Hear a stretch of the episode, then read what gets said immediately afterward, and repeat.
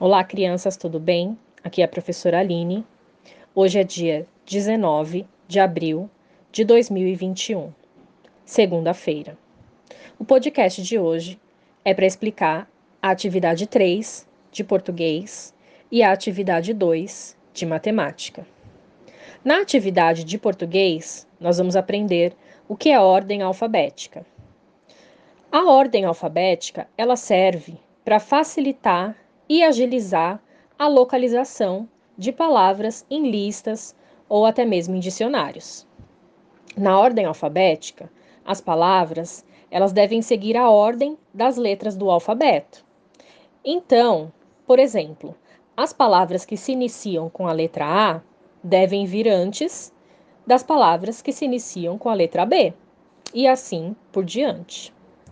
Na atividade, você primeiro vai completar as palavras com a letra inicial que está faltando. Depois disso, você vai colocar as palavras em ordem alfabética.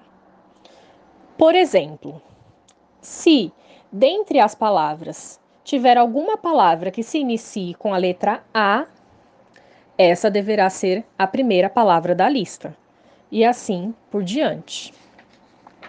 Na atividade de matemática, nós vamos aprender o que é antecessor e o que é sucessor. O antecessor é sempre o número que vem antes. É só você lembrar da palavrinha antes, né? Antecessor.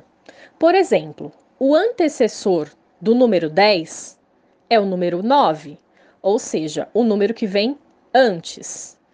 E sucessor é sempre o número que vem depois. Por exemplo, o sucessor do número 10 é o número 11, é o número que vem imediatamente depois.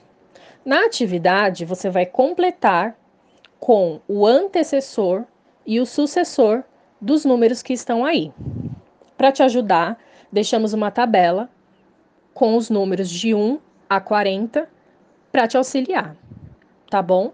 Qualquer dúvida é só procurar a sua professora e estamos aqui sempre para ajudá-los. Bons estudos e até a próxima!